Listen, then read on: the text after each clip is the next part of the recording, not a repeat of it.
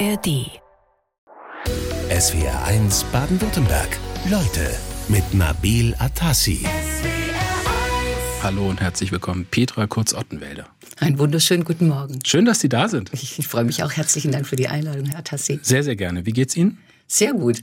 Ich freue mich sehr, dass ich heute mal die Gelegenheit vor so vielen tollen Menschen zu erklären, was Design ist und was nicht Design ist. Ja, damit bringen Sie es mal auf den Punkt, dass unsere Hörer sind, ne? nämlich tolle Menschen.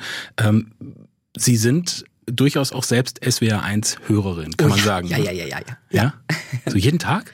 Das, ja, quasi jeden Tag. Also jeden, ja, Ja, das heißt, die Sendung, in der Sie gerade sitzen, die kennen Sie auch. kenne ich auch. Gut, also, Selbstverständlich. Das ist schön. Das sind gute Voraussetzungen. Dann wissen Sie ja, was wir hier machen, worum es geht. Sie sind Industriedesignerin, betreiben seit bald 33 Jahren Mhm. eine Agentur am Seewaldplatz in Schwäbisch Gmünd, richtig? Alles richtig? Woran arbeiten Sie gerade? Äh, Wir arbeiten gerade an einer Umreifungsmaschine für Paletten in den Mobile, dann an Robotern für die Verpackung, Verpackungsindustrie. Wir machen gerade Verpackungsmaschinen. Wir machen IO-Links für, das ist alles, was in, in Schaltschränken äh, äh, platziert werden wird. Wir arbeiten an Bildschirmen. Was machen wir denn noch? Oh, vieles. Wir haben gerade, glaube ich, 20 laufende Projekte, wobei manche darauf warten, dass sie jetzt in die Produktion gehen. Bei manchen warten wir noch auf die Entscheidung, welches äh, jetzt genommen wird, welches Design. Aber schlussendlich sind es jetzt um die dran- äh, 20 laufende Projekte. Das ist eine ganze Menge. Können Sie das erste nochmal sagen, was Sie gerade gesagt hatten? Eine um, um was Maschine? Eine Umreifungsmaschine für Ja. Paletten. Also ich fahre mit einer mobilen äh, Maschine an eine Palette und gebe ein, wie, wie äh, tief die Palette ist. Dann geht, fährt eine Zunge raus mit dem Stripe, also mit diesem Band, das, mit dem Umrandungsband und kann dann automatisch äh, um die Palette gezogen werden. Ich nehme sie ab, bringe, verschweiße die beiden Endstücke miteinander und die Maschine zieht es glatt, sodass kein, das Stück Gut, das auf der Palette ist, nicht verrutschen kann. Ja, da haben wir jetzt schon einen Punkt. Also wenn Sie was designen, dann müssen Sie auch genau ähm, verinnerlichen, worum es da geht, was da gemacht wird. Ja.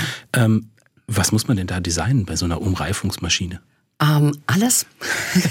Von A bis Z? Von A bis Z. Jede Schraube? Natürlich, Sie müssen immer genau wissen, wo die Schraube hinkommt. Und mache ich Schrauben oder schweiße ich oder klebe ich zum Beispiel, kann ich ja auch alles machen. Stecke ich, ja? also so, dann wo kommen die Schrauben hin, ist ein ganz wichtiges Thema. Er verändert das Bild. Sie können Schrauben haben und haben sie überall eine kleine Pockennarben auf der Maschine. Aber Sie können es auch ganz gezielt platzieren, wo Sie hinkommen, Bezugskanten aufnehmen zum Beispiel. Also zurück, was man macht bei der Umreifungsmaschine. Ja. Also es ist ein, äh, natürlich allererst ein funktionales Teil. Ne?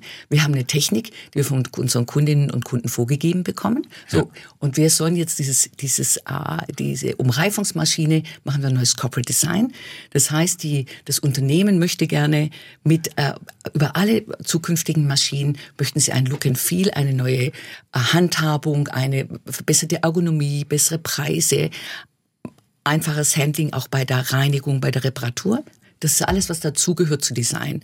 Was Sie sehen, ist nachher die Maschine, aber da drin steckt unglaublich viel Know-how und äh, Wissen darum, wie Dinge funktionieren und was, was wir damit machen müssen. Mhm. Wie, wie involviert sind denn da die Unternehmen, wenn sie jetzt so eine Maschine äh, entwerfen? Sind die da ständig mit in dem Prozess involviert oder sagen die, bitte, äh, liebe Agentur Ottenwälder, machen Sie uns jetzt, designen Sie uns bitte diese Maschine, dann einen Zeitraum X später melden Sie sich bei denen, sagen, ist fertig, komm angucken und dann sagen die, das gefällt mir, das gefällt mir nicht? Oder wie Nein, läuft das, das? das, das, wie viel Zeit haben Sie? Äh, wir haben bis zwölf.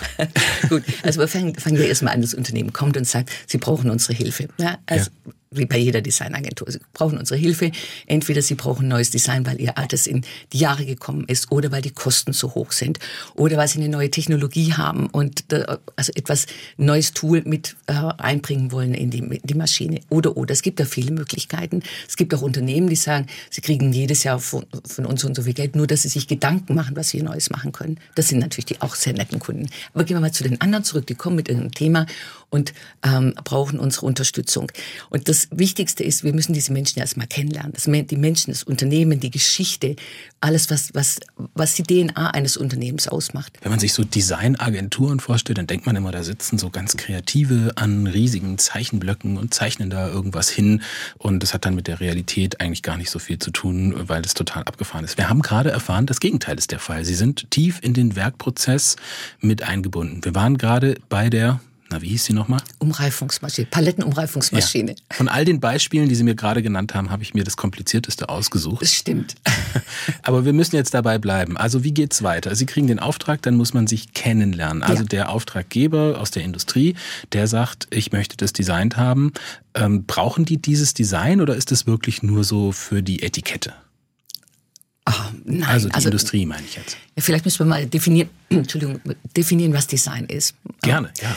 Ähm, alles, was ich hier sage, kann ich immer nur, das ist meine persönliche Meinung, ist unsere Philosophie. Ja? Äh, und wir sagen ja, das Thema Design muss geschmacklos sein. Für uns ist Design äh, etwas, was wir auch, wir benennen das nicht, wir sagen das jetzt nur, damit wir es transportieren können, damit wir erzählen können, was, was Sie jetzt gerne hören möchten. Aber im Grunde genommen geht es doch nur um das Produkt. Ja? Und das ist ja das Wichtige, rauszukehren, was ist das, was ein, was ein Produkt nachher ausstrahlen muss. Und das muss für jeden Kunden, für jede Kundin anders sein. Also wir sagen, ein Produkt muss ausstrahlen, was es kann, was es will und wie es sich fühlt. Das können wir aber ja nicht bestimmen, sondern wir fangen ja an, dass wir zur Kundin gehen, zur Kunden und so lange mit denen sprechen, rausfinden, wer seid ihr denn eigentlich? Wie ist denn eure Firma aufgestellt? Jetzt müssen Sie sich auch so interne Prozesse vorstellen, dass wir es natürlich mit Leuten zu tun haben im Unternehmen, auf die wir nachher angewiesen sind. Denn es wäre ja vermessen zu sagen, dass wir etwas wissen, was diese Menschen seit vielen, vielen Jahren schon tun, dass sie es besser wissen. Mhm. Tun wir nicht. Mhm. Wir müssen uns ja jedes Mal erklären lassen, was für ein Thema haben wir, zum Beispiel, welche Produktionsverfahren haben Sie. Ne? Wir müssen wissen, auf welchen Maschinen etwas produziert wird, was wir nachher gestalten. Weil nur so können wir tatsächlich ähm, gestalten, dass es nachher produzierbar, dass es kostengünstig, dass sowieso nachhaltig ist. Kommen wir vielleicht aber nachher nochmal zu diesem Thema. Ja, unbedingt. So, jetzt habe ich wieder einen ganz großen... Ja, ja, genau. Also wir waren ja an dem Punkt, also Sie, das Unternehmen beauftragt Sie, etwas zu designen und dann hatte ich ja ursprünglich mal die Frage gestellt, gehen die dann sechs Monate, wie lange brauchen Sie denn für so eine Umreifungsmaschine, bis die fertig ist? Ähm, das kommt drauf an. Also das kommt auf die Komplexität des Themas an. Ja. Also meistens kommen die Kunden, Kundinnen haben so, ein, sagen wir, so eine äh, Deadline, die ist dann irgendeine Messe. Ja. Das heißt, wir müssen Backward Planning, also was gehört alles dazu, bis wir dann auf dem schlussendlich auf der Messe stehen mit Prototypen und der ganzen Konstruktion. Also Sie müssen so auch manchmal richtig schnell sein. Da geht's ja, manchmal ja. hoher Arbeitsdruck, der dabei ja. herrscht. Sind vor allen Dingen die, die immer am, am Schluss für der Nahrungskette sind. Ne? Hinterher, oh, wir brauchen ja noch Design. Da haben wir hier ein gutes Thema, habe ich mitgebracht, das wir für die Nosselamas für einen ja. ähm, namhaften. Mineralölkonzern gestaltet Genau. Wir haben hier überhaupt sehr, sehr viele schöne Objekte auf dem Tisch stehen, die wir nachher auch so ein bisschen versuchen hörbar zu machen. Mhm. Ähm, auch um das alles umsetzen zu können, da brauchen Sie ja ein Team. Und wenn man mal so auf Ihre Seite guckt, dann sieht das irgendwie ganz nett aus bei Ottenwälder. Also Sie haben da ähm, wie viele Menschen beschäftigt bei sich? Also wir sind zehn Personen. Wir sind im Industriedesign, wir sind äh, Produktdesigner, Produktdesignerinnen, äh, einen Architekten, dann haben wir Interaktions, äh, zwei im Interaktionsdesign. Ja. Wie kann ich mir das vorstellen bei Ihnen? Ist es ist cool? Da, ja? Also, cool. also wir haben cool. wir haben nicht nur ja. den, den, tollsten Job der Welt, wir haben auch das tollste Team der Welt. Das ist wirklich ein wunderbares Team. Wir verstehen uns sehr sehr gut, sind eng miteinander, auch ähm, befreundet im Sinne von, dass wir uns aufeinander verlassen können, dass wir äh, uns sehr stark respektieren, dass wir füreinander einstehen. Wir kochen zum Beispiel auch jeden Mittag. Ist irgendjemand fürs Mittagessen verantwortlich? Äh, die einzige Bedingung ist regional, saisonal. Wenn es geht, bio und vegetarisch. Mhm. Wir haben eine kleine Küche und wer da hat das, wer hat das aufgestellt? Sie als Chefin? Oh, ich glaube, ach, keine ist Ahnung. Ein, ist Konsens. Bei uns gibt's wir. Ist Konsens. Wir sprechen nie von ich, wir sprechen immer von ist wir. Ist es gut fürs Produkt? Ja, natürlich ist es gut. Wir sprechen beim Mittagessen natürlich auch über Dinge. Wissen Sie, wenn Sie 20 laufende Projekte hatten, ich hatte es vorher gesagt, dann wissen wir alle voneinander. Wir wissen, wo jeder gerade, jede gerade steht und was wir miteinander da tun können. Petra Kurz-Ottenwälder ist in SWR 1 Leute Industriedesignerin aus Schwäbisch Gmünd und es ist kein Zufall, dass Sie Ihre Agentur gerade dort betreiben, Frau Kurz-Ottenwälder, oder doch? Mm, wenn Liebe Zufall ist, dann nein, tatsächlich. Ich habe äh, in Schwäbisch Gmünd Industriedesign studiert, weil sie meines Erachtens zu den wirklich ähm, großen Ausbildungsstätten in Deutschland gehört. Und das hat mich sehr interessiert. Also auch von unserer Historie, von der äh, Geschichte der HFG und der Hochschule für Gestalt. Ulm. Das habe ich Ulm gesagt? Nein. Ich habe Schwäbisch Gmünd gesagt, ja. oder? Okay. Aber wir berufen uns in Schwäbisch Gmünd, berufen uns stark auf die Hochschule äh, für Gestaltung in Ulm, die auch wiederum sich stark mit der mit Bauhaus, mit der Bauhaustradition ähm, auseinandergesetzt hat, beziehungsweise sie weitergeführt hat. Also wir hatten ja drei Bauhäuser, wenn das das Plural ist für Bauhaus, Bauhäuser in Deutschland, die 1919 ungefähr gegründet wurden und dann auf politischen Druck der NSDAP geschlossen werden mussten. Äh, die Idee des Bauhaus war es die Industrialisierung von Produkten. Wir hatten bis dahin, wir Wir hatten bis dahin Produkte, die äh, eher aus dem Kunsthandwerk kamen, ne, die mhm. nichts mit Industrialisierung zu tun hatten. Und äh, die, die Leute, die Bauhausfrauen und Männer, es ging ihnen darum, auch neue Materialien, neue Werkstoffe, neue Verfahrenstechniken, das, was wir heute auch immer noch machen, ähm, mit ihnen eine Gestaltung, eine bewusste Gestaltung von Produkten zu nehmen und die zu industrialisieren. Also das heißt, die Industrialisierung ist auch eine Vereinfachung von, äh, sage ich jetzt mal, Gestaltung und von Design? Im besten eine Fall. Vereinfachung ja. der Handhabung, aber im Grunde genommen gar nicht so unkomplex. Ja, im besten Fall muss es die Vereinfachung sein. Das ist ja, also das ist unsere Philosophie, weil ähm, wir denken auch, oder wir sagen, dass kein Produkt darf sich wichtiger nehmen als, ein, als der Mensch, der das Produkt nachher besitzt. Das heißt, es muss mir ja immer in irgendeiner Form mich unterstützen, muss meine Dienerin sein, mein Diener, ja, muss mich entspannen und muss dafür sorgen, dass ich nicht ständig was Neues brauche, nicht ständig ein neues Produkt brauche. Also etwas einfach zu gestalten und das aber nicht banal ist, sondern etwas hat, was ich über Jahre, Jahrzehnte sehen kann und nutzen kann. Das mhm. ist eigentlich die große Kunst. Also das ist offensichtlich der Geist, der hinter Design aus Schwäbisch Gmünd ja. steckt. Aber wie ist denn diese Tradition da überhaupt hingekommen? Ja, weil Bauhaus, das äh, assoziieren die meisten mit äh, Dessau oder Berlin. Mhm. Und Weimar. Und Weimar, Entschuldigung. Und wie war die Frage bitte? Ja, wie ist es denn jetzt nach Schwäbisch Gmünd gekommen? Also die Bau Weil für viele ist das, ja. glaube ich, eine neue Information. Mhm. Das Design, also Schwäbisch Gmünd als Design-Hochburg. Mhm. Also es war zu der Zeit, äh, als es das Bauhaus noch gab, haben sie, ja, da gab es ja viele Lehrende, es gab auch viele Studentinnen und Studenten, die dann nach der Schließung äh, durch die NSDAP äh, in Ulm eine, also eine neue Stätte gesucht haben. Und die äh, Frau Eicher-Scholl, die Mitbegründerin oder die Gründerin der HFG Ulm, das heißt die Schwester von Sophie und Hans Scholl von den Ermordeten, mhm. hat äh, diese HFG in Ulm gegründet, weil sie wollte eine demokratische äh, Hochschule, sie wollte Gestaltung, Architektur und Kunst äh, zusammenbringen äh, und Design. Das war so die Idee. Da haben sich viele tolle Architektinnen, Architekten und auch Leute, die damals im Bauhaus schon aktiv waren, äh, waren auch dann ein Stück weit mit in Ulm dabei. Spürt man das heute noch, dieses Design? Aber weil ich habe, also ich habe jetzt von Schwäbisch Gmünd noch, noch selten den Eindruck gehabt, dass es da eine besondere Metropole sich handeln würde. Wahrscheinlich äh, habe ich jetzt wieder was Falsches gesagt. Ja, ja? nein, also, nein, das ist sicherlich nichts Falsches, dass Sie das sagen, aber doch ist es die Metropole. Also unsere Ausbildung, unsere Grundausbildung und die Art so zu denken und was Produkte können sollen und was wir wollen im das ist schon, finde ich, sehr einzigartig. Ja. Okay, ich habe nicht an einer anderen äh, Schule studiert, aber ich war zwölf Jahre lang bei der IKEA-Stiftung und wir haben sehr viel mit Designhochschulen gearbeitet, beziehungsweise dort Wettbewerbe gemacht. Und habe ich einiges kennengelernt und ich finde, gerade in Schwäbisch Gmünd, äh, was wir lernen, ist, dass wir ähm, nicht, dass es nicht um uns geht. Also wenn wir gestalten, geht es um das Produkt, es geht um die Menschen, für die wir gestalten und um die Kundinnen und Kunden, für die wir gestalten. Das sehen Sie auch bei unserem Produkt. Man könnte nie sagen, das ist ein O&O-Produkt, sondern es ist immer ein Produkt für der Philips, ist ein Produkt für Aral oder wie auch mhm. immer, ohne jetzt Werbung zu machen. Nein, nein. Äh, das ist das Wichtige. Wir, wir gestalten ausschließlich für unsere Kundinnen und Kunden, von der Need und der Need der Kundinnen, die es dann nachher später kaufen. SWR 1 Leute mit der Industriedesignerin Petra Kurz-Ottenwelle, die eigentlich Chirurgin werden wollte. Ja, ich fand es so total faszinierend, was man tun kann, wie man handwerklich Menschen reparieren kann. Kann ich so sagen? Ja. Ja, von mir aus. Herr Kollege. Ich bin immer, ich bin immer so ein bisschen gegen diese ähm, Automatisierung, also der Mensch als Maschine, aber man könnte es so sagen. Mhm, ich fand das so, ja. ja. Doch, ich bin Jägerstochter, also ich habe schon mit drei Jahren die ersten Rehe aufgebrochen. Ich wusste, wie es ihnen aussieht und fand es total spannend. Nur leider waren die Natur tot. Ja, warum haben Sie es nicht gemacht, Chirurgin? Chirurgin. Ach, wissen Sie, also erstens mal äh, fehlt mir dazu auch das Sitzfleisch, sich hinzusetzen und dieses unglaublich anspruchsvolle ähm, und ja, anspruchsvolle Studium durchzuziehen. Das war der eine Punkt. Und der andere war, dass mein Gegenüber immer so sediert war und gewesen wäre und äh, geschlafen hat. Und das war, ich wollte mich lieber mit Menschen unterhalten. Und diesen Beruf habe ich jetzt gewählt. Ich kann mich ganz toll mit vielen Leuten unterhalten, kann erfahren, wie sie denken, was sie wollen, wie es ihnen geht. Und das ist schlussendlich das, was wir später in Form bringen. Mhm. Also Design ist auch ein bisschen Psychologie? Aber auf jeden Fall. Natürlich, Design besteht nur aus Psychologie. Interessant. Wie, wie sind Sie denn dazu gekommen? Also Sie haben den Berufswunsch Chirurgin dann aufgegeben, um mhm. dann Designerin zu werden. Das ist jetzt was ganz anderes. Wir haben schon gehört, in Schwäbisch Gmünd studiert.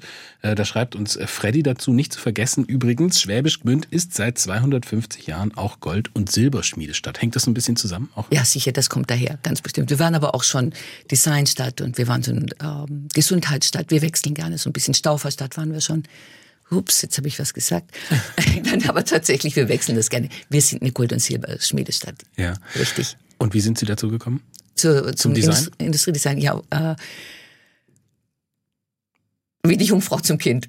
Ist es so? Ist es, ja, es ist so. Also Ja. ich äh, habe eigentlich, ähm, ja, ich habe ein Praktikum gemacht und äh, wurde dort als Model gecastet, zufällig. Ich war an der Post und habe Saunakataloge abgestempelt. Äh, und dann hat mich gefragt, ob ich mitmodeln wollte. Und das habe ich gemacht, habe einen Fotografen kennengelernt, der sagte, ich, ich kann dir eine, eine Praktikumsstelle willst du nicht Design machen? Ich kannte Design überhaupt nicht. Kam dann ein cooles, eine, eine ganz coole Designagentur im Vorpraktikum und ich da kenne ich nicht, ne? Und dann ach, ich erzählte dann, ja, das war Frog Design. Und alle Leute, oh, du bist bei Frog Design, das ist das Größte überhaupt. Und so kam ich, ich wusste wirklich nicht, was Design ist. Und dann habe ich das so Feuer gefangen und fand das so grandios und habe tatsächlich mich beworben an dieser Hochschule für Gestaltung, die nur ganz wenig Leute, wir waren damals zu fünft, haben wir angefangen im Industriedesign. Wichtig ist, vielleicht das muss man auch dazu wissen, es gibt äh, Industriedesign, es gibt äh, und gibt Produktdesign. Ja? Und wir hatten damals, als wir, ich noch studiert habe, hatten wir die, die Trennung. Weil das eine ist vom B2B-Bereich, das heißt Business to Business, da geht alles, was man Maschinen, Anlagen und Systeme. Mhm. Und das andere, das ist das Produktdesign, das war das B2C, Business to Customer. Also, Also das sind jetzt zum zum Beispiel Kunden zum gerichtet. Kunden, genau, wo ich direkt den Kunden, die Kundin im Blick habe. Wir haben damals zu fünft angefangen, vier Männer und ich. Ich war so, ja, die einzige Design, also die einzige Studentin in diesem Studiengang. Und wie ist es heute? Ich glaube, heute sind auch sehr viele Frauenstudierende. Leider bleiben sie nicht. Ich weiß nicht, wo sie hingehen. Wir haben äh, bei uns in der Agentur mehr Frauen als Männer. Ist mir, Weil Sie das so wollen. ja, natürlich. Ja. Nein. Also die Parität ist Ihnen da wichtig. Parität ist das Einzige, ja. Muss man dafür kämpfen? Nein, ich bestimme das. Nein, ich meine generell, Generell. ist es eher was, was nicht selbstverständlich ist. Also wir Frauen, wir machen überhaupt einen, meines Erachtens einen Riesenfehler. Wir die ganze, nicht nur wir Frauen, sondern auch wir Männer, dass wir über, überhaupt über Quote nachdenken. Wir müssen unser Mindset ändern. Weil wenn wir über Quo- Quote sprechen, haben wir immer nur weniger als 50 Prozent. Und was ein Quatsch. Wir brauchen Parität. 50 Prozent Frauen, 50 Prozent Männer. Und wenn jetzt jemand kommt und sagt, aber die Frauen können doch nicht und wollen nicht, das stimmt einfach nicht. Wir haben so viele fähige und unfähige Männer an der Spitze oder auch an der Nichtspitze irgendwo sitzen, wie wir auch Frauen sitzen haben könnten. Design muss geschmacklos sein. Frau Kurz-Ottenwälder, was meinen Sie damit? Also anders. Ähm, wenn Design Geschmack hat, ja, wenn das äh, Geschmack hätte, in Anführungszeichen, das ist ein provokanter Titel natürlich, ich gebe es zu, aber wenn wir, wenn wir Geschmack in ein Produkt reingestalten, dann bedeutet es, dass es ja auch wieder unmodisch werden kann, dass der Geschmack sich verändert, ja, wie wir uns verändern. Und das ist das, was wir tunlichst vermeiden sollten, wenn wir Produkte gestalten wollen, auf den Markt bringen wollen, die nachhaltig sind. Mit Nachhaltigkeit soll ich mir das Thema Nachhaltigkeit erklären? Oder nein, ich, ich bleibe jetzt beim Thema. Ähm, wenn man es mal ganz ehrlich sieht, ist nur ein nicht, ein, nicht produziertes Produkt ein gutes Produkt für die Umwelt. Das ist einfach so. Deswegen müssen wir Produkte entwickeln, die so lange äh, auf dem Markt sein können und so lange bei uns sein können, wie es irgendwie möglich ist. Also, dass man Klassiker schafft. Tatsächlich ist das das Ziel, was wir ja tun, dass wir Produkte haben, die jetzt nicht heißen, sind Klassiker, aber die einfach das Zeug dazu haben, äh, Bestand formal auch immer Bestand zu haben. Das heißt, jeglicher Geschmack muss raus. Wir haben aber nicht nur die reine Funktionalität, wir haben natürlich auch Emotionen. Also Sie hatten mich vorher gefragt, äh, ob Design äh, Psychologie ist.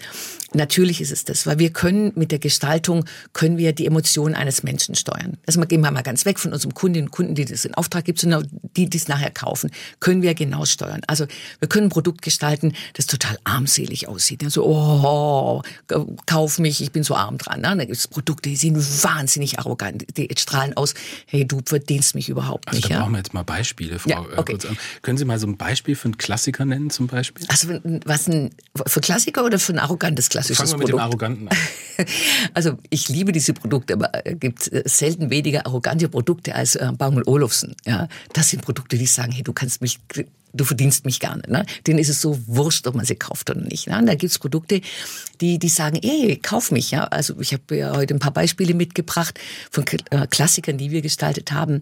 Also bewusst nur Produkte, die mindestens 10 bis aber auch zum Teil 30 Jahre alt sind, weil an ihnen kann ich erklären, dass das, was ich sage, stimmt, nämlich, dass es Klassiker werden können. Wir haben sehr viele jetzige erfolgreiche Produkte, aber ich wollte gerne das Thema auf das Klassische, auf das bringen, dass man nicht ständig irgendwas Neues braucht. Ganz im Gegensatz zu Mode. Ich rede nicht von Mode. Ja, Wir müssen wir auch differenzieren, für wen arbeiten wir und was Ja. arbeiten wir. Also es soll lange halten? Das ist schon Ja. mal ein Punkt. Ja. Es soll einfach zu bedienen sein.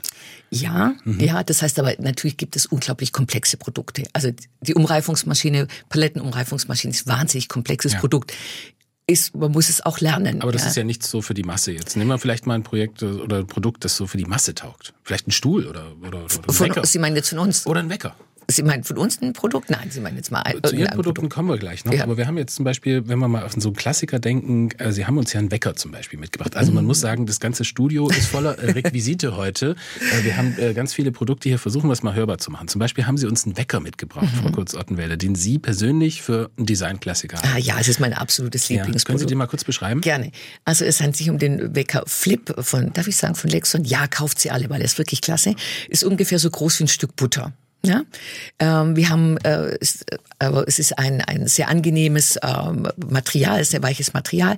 Wir haben oben äh, drauf aufstehen äh, und wie kann ich das erklären? Helfen Sie mir. Da ist ein On drauf. Nee, Nee, hier ist ein Off drauf. Ja. Auf ein großes Off drauf geschrieben. Und in- auf der in- anderen Seite einer- On. Das Ja. haben soweit wir noch nicht. Ja, okay. Und wenn jetzt Off oben ist, habe ich, wenn ich oben auf das Off drauf leicht drauf berühre, erscheint äh, mit äh, hinterleuchtet die ähm, Uhrzeit, die aktuelle Uhrzeit. So. Und wenn ich den Wecker jetzt einfach umdrehe, habe ich steht oben On drauf und ich habe, wenn ich leicht drauf drücke, nicht nur die aktuelle Uhrzeit, sondern auch eingeblendet die Uhrzeit, wann ich mich wecken lassen will. Was das Geniale an diesem Wecker ist, dass wir, äh, das nicht wir, leider nicht wir, dass 2013 es möglich war mit dieser neuen Technologie, dass sich auch der, die, die, der Uhrzeit mitdrehen kann. Dieser Wecker entwickelt wurde, wo ich eine ganz, äh, einen ganz anderen Zugang habe. Wir haben hier eine Funktionalität, die es bisher so nicht gab. Ne? Also, dass man durch Umdrehen etwas verändert. Hm?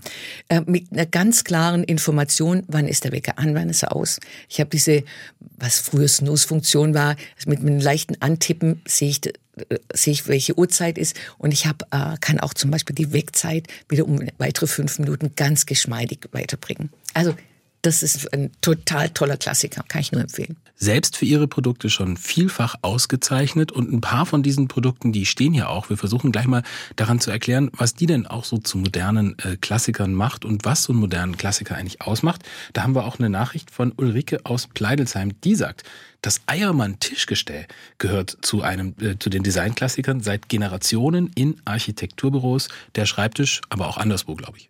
Überall, ja. Absoluter Designklassiker. Tolles, tolles Produkt. Was macht das aus? Es macht ein- eine hohe Stabilität mit ganz wenig Material, äh, Funktionalität perfekt. Es ist ein wunderschönes Produkt. Ähm, es ist was, wo ich mich gern damit umgebe. Mhm.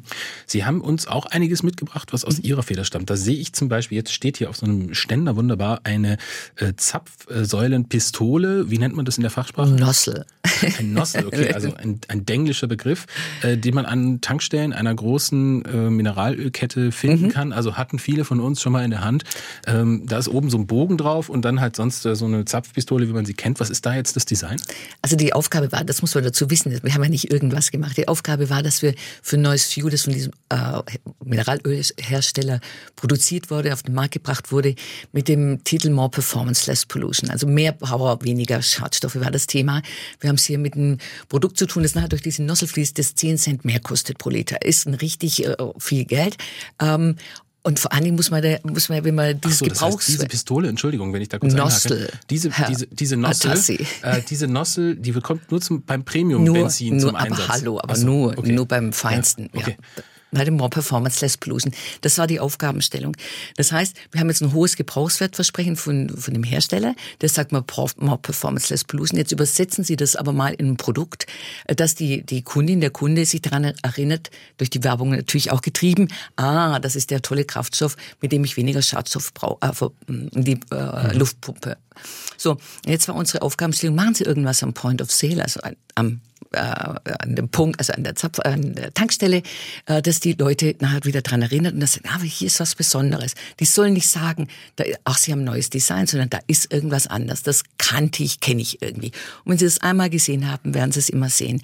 Wir haben diese Nozzle, also wie Sie sagen, diese Pistole, diese Zapfpistole, ähm, und haben ihr einen zweiten Handgriff gegeben. Und zwar kam das aus, die ist die Anlehnung, ist eigentlich die Geschichte, die wir erzählen wollten. Das ist auch unser das muss ich kurz erzählen. Bevor wir überhaupt gestalten, brauchen wir eine Geschichte, die wir nachher erzählen wollen. Eine Geschichte, die dieses Produkt nachher ausstrahlen soll. Weil wie jetzt hier an der Tankstelle wird diese Nossel allein da hängen und die kann doch nur für sich selber sprechen. Sie kann nur das, weil diese Geschichte, die wir ihr mitgeben, die muss sie nachher erzählen. Und das ist die Geschichte unseres Kunden. Und der Kunde sagt, hey, Premium-Kraftstoff, richtig geil. So, jetzt haben wir ihm eine zweite, einen zweiten Handgriff gegeben. Äh, der ist die die, die das Visualisierung dieser Power, die in der Formel 1. In der Formel 1 hat man zweihändig getankt zu der Zeit. Ne? Also diese Power, dass ich beide Hände dazu brauche. Ganz abgesehen davon äh, ist der zweite Handgriff auch ein äh, total erleichterndes, funktionales Teil, weil ich kann die Nossel viel besser tragen. Ich kann sie zum Beispiel ums Auto rum äh, tragen. Und sie sind unglaubliche Eyecatcher. Äh, einmal gesehen, nie mehr vergessen. Aber warum kriege ich das dann nicht für alle Zapfsäulen? Ja, auch müsst, fürs günstigere Benzin? Das Weil dann will ich das doch auch haben. Ja, aber, aber das liegt das, jetzt nicht in meiner Hand. Ich frage jetzt mal ein bisschen kritisch. Ja, ist das dann nicht eine, ein Verstoß eigentlich gegen das, was Design ausmachen soll? Nämlich, dass es dann für alle auch zu haben ist? Oder nee, ist das ein schlechtes Beispiel? Das, nein, nein, es ist kein schlechtes Beispiel. Es ist doch für alle zu haben. Sie müssen bloß 10 Cent mehr dafür bezahlen, ganz einfach. Gutes Design, das kommt gerne mal aus Schwäbisch Gmünd, so wie unser Leutegast heute, Petra Kurz-Ottenwälder, Industriedesignerin. Sie haben uns vorhin schon erklärt, welche Unterschiede es da gibt. Aber im Grunde genommen sind es ja immer die einfachen und praktischen Produkte, die äh, dann das Rennen machen. Wir merken es an dem Wecker, also da kamen jetzt ganz viele Rückmeldungen. Was ist das für ein Wecker, den wir da haben? Ähm, ich musste auch an die alten braunen Wecker denken aus den 70er und 80er Jahren. Die sind ja auch irgendwie bis heute noch Kult. Also kommen wir noch mal drauf. Wenn wir jetzt, egal ob es jetzt die äh, Zapfsäulenpistole oder Nossel oder ein Wecker ist oder eine, eine Straßenlaterne, wie kommt man zu dem Know-how, gutes Design zu machen? Wie ist da der Prozess? Gutes Design zu machen oder gute Produkte zu machen. Also ich, das geht sind, ja einher oder geht das nicht einher? Ja, also ich fange mal an. Ähm, das, das gut zu machen ist, äh, mit, man muss mit einem ganz großen offenen Blick durch die Gegend gehen. Wir haben den riesen Vorteil bei uns in der Agentur, dass wir ganz unterschiedliche Produkte haben. Das heißt, wir haben diese B2C und B2B. Ich hatte vorher den Unterschied erzählt. Wir machen von Zahnbürsten über Kinderspielzeug, Dachziegel, Solarien, Leuchten, Verpackungsmaschinen, Laborautomation, äh, Computer, alles. Und das Tolle ist, dass wir immer von einem Projekt zum anderen was mitnehmen können. Ob das die Materialien sind, die wir neu dazulernen, wir sind immer State of the Art. Das ist grundsätzlich, wir sind immer das Neueste, was in der Techn technologisch mhm. machbar ist. Also das Und heißt, das, ist ein Erfahrungsprozess. Ja, das ist Transferdenken. Das ist das Wichtige, um überhaupt das machen zu können, was wir machen. Ne? Was ist denn gerade so State of the Art, wenn man äh, über Materialien jetzt zum Beispiel spricht? Alles, was mit Nachhaltigkeit zu tun hat, rauf und runter Nachhaltigkeit. Ich meine, das Thema kann man spielen, aber wie gesagt, man sollte sich überlegen, ob man überhaupt so viele Produkte braucht. Und das ist das, was ich, warum Design geschmacklos sein muss. Ich muss nur mal betonen, wenn er Geschmack hat, ist er, ist er modisch und dann kann er wieder unmodisch werden. Wir sehen es an der Mode, also an dem, was wir tragen. Wir sehen es aber doch auch an den Autos. Ich meine, wie unterscheiden sich denn, jetzt komme ich mit dem Auto-Bashing, ja. Also, vielleicht ist das auch ein Unterschied, äh, das Styling äh, was in der Automobilindustrie sehr stark ähm, nach vorne geht, das machen wir nicht. Das interessiert uns überhaupt nicht, weil es eben unmodisch wird. Und wie blöd ist es, eine Verpackungsmaschine zu haben, wo sie nach zehn Jahren sagen, wow Gott, sieht die aus, echt, wann habe ich mit den die zugetan? Also das heißt, aus der Designsicht ist so das Auto, was vor 20 Jahren mir total äh, schick und schön ja. und neu vorkam und ich heute drauf gucke und denke, was ist das denn? Mhm. Das darf eigentlich bei Produkten, die Sie designen, nicht so sein. Wollen wir nicht haben, genau. Da mhm. kann sie maximal sich die Farbe ändern, dass man sagt, okay, diese Farbe hätte ich mir damals auch nicht, äh, heute auch nicht rausgesucht, aber das ist dann maximal alles. Ja, ja. Können genau wir noch so. mal festmachen? Wir haben ja hier äh, zum Beispiel auf dem Tisch ganz viele gezackte äh, Pflanzenübertöpfe, mhm. nenne ich es jetzt mal, wahrscheinlich auch wieder falsch. Adonis. Äh, Adonis heißt, es, heißt es bei Ihnen, genau. Und dafür haben Sie tatsächlich mal einen Preis gewonnen. Äh, das ist ein relativ einfaches Ding mhm. aus Plastik äh, und ist so. Uh, schon wieder falsch. Ja gut, dann, dann machen Sie doch weiter. dann sagen Sie es doch. Also, äh, es ist so gezackt, ja. Es ja. Ist, also man sieht es und vergisst es nicht. Sie haben es einmal gesehen, Sie werden es nie mehr vergessen. Also Adonis, der Schönste, ist ein Pflanzenübertopf. Wir hatten damals die Aufgabe, ich weiß nicht, die, die etwas Älteren und, äh, unter Ihnen erinnern sich vielleicht noch, wenn man früher äh, Pflanzen äh, gekauft hat, kleine Pflanzentöpfchen, das Usambara-Pfeilchen zum Beispiel, bekam man ein, eine Manschette, eine grüne Manschette, die wurde draufgestülpt und wenn man sie wieder runtergenommen, zum Verschenken, wenn man sie wieder runtergenommen hat, war sie kaputt. So. Unser Kunde sagt, er möchte etwas Nachhaltiges haben, was Wertigeres. Wir haben diesen Pflanzenübertopf äh, Adonis entwickelt, er kommt aus einer Papierfalttechnik. Auch kleine Geschichte, wenn wir anfangen zu gestalten, haben wir alle CAD-Verbot. Man muss zuerst mal nur tatsächlich. Was heißt das? Sie dürfen nicht an den Rechner. Unsere Designerinnen und Designer gehen am Anfang die ersten, äh, eine lange Zeit erstmal gar nicht an Rechner. Mhm. Wir äh, arbeiten mit Zeichnungen, wir arbeiten sehr viel in, in Modellen, in Papier oder Pappe. Kann ich aber nachher noch was dazu erzählen. Und so ist auch der Adonis entstanden. Ähm, der Adonis ist jetzt auch kein Plastik, wie Sie sagten. Das ist ein Polypropylen. Das ist der hochwertigste Kunststoff, den wir haben. Verbrennt total rückstandslos, bleibt gar nichts übrig. Thema Nachhaltigkeit. Absolut. Ja, also ist das so ein State-of-the-Art-Werkstoff? Ist auch na, natürlich klar. Mhm. Ist, der, beste Kunststoff. Also für das, was ich jetzt hier auch vorstelle. Äh, dieser äh, Adonis ist so so dick wie ein Joghurtbecher, ähm, ist voll, äh, ist spülmaschinenfest zum Beispiel. Sie können in diesen Pflanzenübertopf, der eigentlich heißt, äh, alles reintun. Ob das jetzt Stifte sind, ob das tatsächlich Pflanzen sind, wird aus als Utensilo jeder Art. Ich habe heute mal einen schwarzen, einen gelben natürlich extra für SWR mitgebracht. Ja, danke dafür. äh, Gibt es aber in ganz vielen unterschiedlichen Farben Gibt, und man mhm. kann es immer wieder verwenden. Kann man immer wieder. Ja. Wie gesagt, spülmaschinenfest, er reißt nicht. Mhm. Äh, das Tolle an, an, Adonis, wir haben den vor über 20 Jahren gestaltet. Es ist ein, ein Patent drauf, wie er produziert wird. Also niemand weiß, wie es wie er äh, produziert wird. Alle wissen, die sich auskennen, es wird, äh, es hat eine bestimmte Technologie der, das Patent ist ausgelaufen. Trotzdem weiß es bis heute immer noch niemand, wie es geht. Ja, hm. Wir waren bei Bisschen der Entwicklung wie mit Coca-Cola. Ja, äh, ja. Musste ich gerade dran denken. Ja. Sie haben uns einen kleinen Ausschnitt aus einem Song mitgebracht, den wir jetzt mal kurz abspielen wollen. Der hat nämlich für Sie eine wichtige Bedeutung. Ist nicht unser Ding, Mundgestein übersteht alles, so wie gutes Design. Oh yeah. yeah die Kunst, Kreativität. Ja, macht es erträglich, diese Erfolgspietät. Nach jedem Kreativ kommt der Krea hoch. Das ist von Philipp Ling und Christoph Matika, haben die da was für Sie geschrieben? Ja, ja, wir haben uns diesen Song zum 30. eigentlich zum 30. Geburtstag geschenkt. Wir sind ganz tolle Musiker äh, aus äh, Österreich und wir haben ihn einfach reingeworfen, unsere Philosophie, den Namen unserer Produkte, uns kennen sie sowieso. Wir haben gesagt, macht ein Produkt draus, schreibt uns bitte einen Song. Nach viereinhalb Monaten rief Philipp an und sagte, er ist fertig. Es ist ein grandioser Song, es lebe das O und O und O. Wir denken vor, wir denken nach, wir denken um und gestalten danach. Wir haben Erfolg, wenn ihr es dann wollt. Ist ähm, auf YouTube auch zu sehen und auch natürlich bei uns auf der Website. Ein grandioser Song. Wir haben natürlich die Agentur äh, ein Video dazu gedreht. Äh, haben jetzt das, unsere 161. und 162. Design Award. Zwei Red Dots bekommen, eben für den Song und für das Video. Ganz ungewöhnlich, normalerweise bekommen wir das für Produkte. Haben wir bekommen für Brand Communication. Wir stehen direkt neben Werbung von Porsche, von äh, IBM äh, und von anderen großen namhaften Unternehmen und darunter auch Ottenweller und Ottenweller. Jetzt geben Sie aber ein bisschen an, Frau Kurz. Nee, ich bin wahnsinnig stolz auf das, was wir tun. Das ist alles. Das können Sie auch sein. Ich habe eine Frage äh, von ähm, äh, einer Hörerin, Birgit, die hat uns vorhin genau zugehört und hat gesagt, der verwendete Kunststoff von Adonis, also von ihrem mhm. Pflanzenübertopf, soll zu 100 Prozent abbaubar sein. Das bezweifelt sie, weil ja. sie sagt, das kann eigentlich nicht kann sein. Der Kunststoff wäre eine Sensation. Verbrennbar. Ich habe ich auch gesagt, verbrennbar, rückstandslos verbrennbar. Mhm. Ja. Das ist also nochmal was Aber anderes. danke, da dass Sie das dargestellt haben. Mhm. Muss man unterscheiden. Wir sind beim Thema Nachhaltigkeit mhm. äh, und äh, gehen übers Design. Also Nachhaltigkeit macht aus, dass man also innovative Werkstoffe verwendet. Äh, was ist denn mit dem Thema Langlebigkeit? Das ist das, was ich sagte. Je länger ein Produkt hier bei uns sein kann, je länger ich es haben möchte und äh, damit gut umgehen kann, desto nachhaltiger ist es, desto länger ist es bei uns. Also bei Ihnen, bei uns, ja. ja. Ob das jetzt hier eine Straßenleuchte handelt, ich habe Ihnen mal eine Straßenleuchte mitgebracht, die wir vor 30 Jahr, über 30 Jahren gestaltet haben. Die wird heute noch eingesetzt bei allen neuen ba oder bei vielen neuen Bahnhöfen in Deutschland, Österreich und der Schweiz. Ja. Was sie so einzigartig macht, ist, dass sie, ähm, fangen wir mal bei den wirklich wichtigen Dingen an, sie ist ähm, schützt nachtaktive Insekten. Wir haben einen, ähm, einen äh, Lichtaustritt, der keinerlei Insekten anzieht. Das heißt aber auch, dass die Menschen, die in Zügen sitzen, nicht geblendet werden durch Wannen, oh, Entschuldigung, äh, durch Wannen, Lichtwannen, ja, mhm. ganz wichtig ist. Dann ist eine Leuchte, die formal sich eingliedert in jegliches Sujet. Sie können sie in Altbaustädte genauso, also äh, wie, wie in Neubaugebiete, in total coole, große, neue äh, Stadtsiedlungen, Wohnsiedlungen bringen. Mhm. Durch die einfachen, formalen, einfachen und nachvollziehbaren, sofort erkennbaren Grundformen. Das klingt nach einer sehr komplexen Aufgabe, sowas ja. zu gestalten.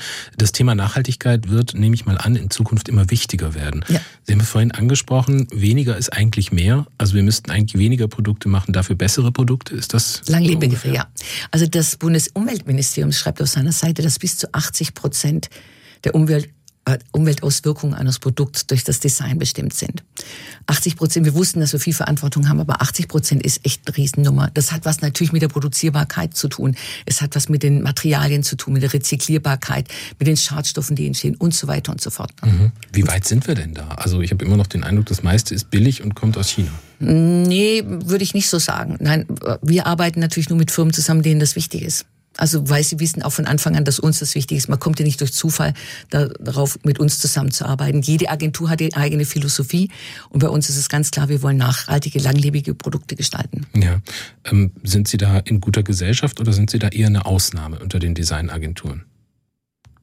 Also ist es Nachhaltigkeit inzwischen etwas, was von vielen verfolgt wird oder eher Das kann ich nicht beurteilen. Wir sehen ja nur die Produkte, die nachher auf dem Markt sind. Also das wäre wär jetzt schwierig, das zu mhm. sagen. Ich meine, jedes Produkt hat natürlich ein, eine Message. Wir arbeiten ja alle daran, dass die Marken eines Unternehmens gestärkt werden. Und je nachdem, was einem Unternehmen wichtig ist, ich weiß es nicht, kann ich Ihnen nicht sagen.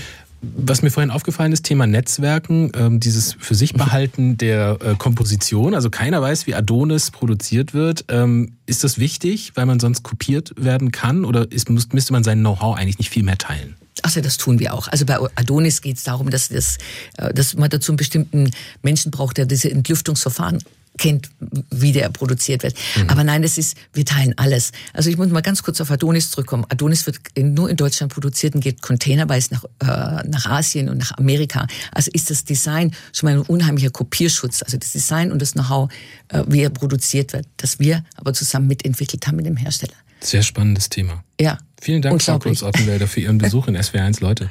Vielen Dank Ihnen. SWR1 Baden-Württemberg. Leute. Wir nehmen uns die Zeit.